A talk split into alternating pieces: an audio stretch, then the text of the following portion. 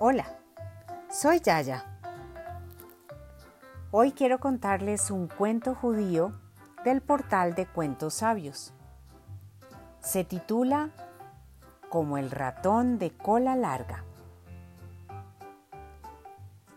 Un buen día, David estaba jugando y vio un ratón.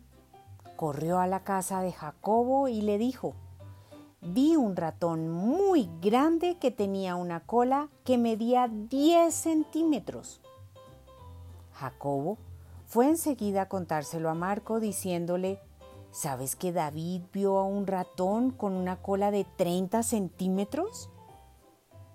Al escuchar eso, Marco se apresuró a ir donde Moshe y le dijo, Moshe, Jacobo me contó que David vio un ratón con una cola de medio metro.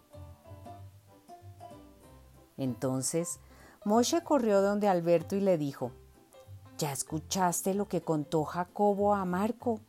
Que David vio un ratón con una cola de un metro. Y así de uno a otro, la cola del ratón se alargó hasta tres metros.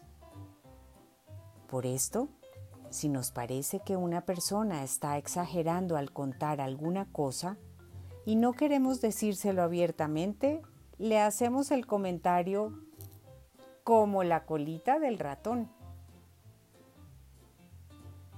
Hablar es mostrar un sentimiento, un deseo propio. Es conveniente que siempre que escuchemos veamos los motivos que impulsan al mismo cuento.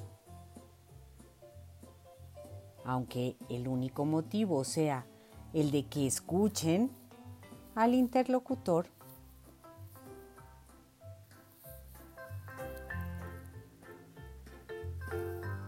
con todo mi cariño, ya, ya.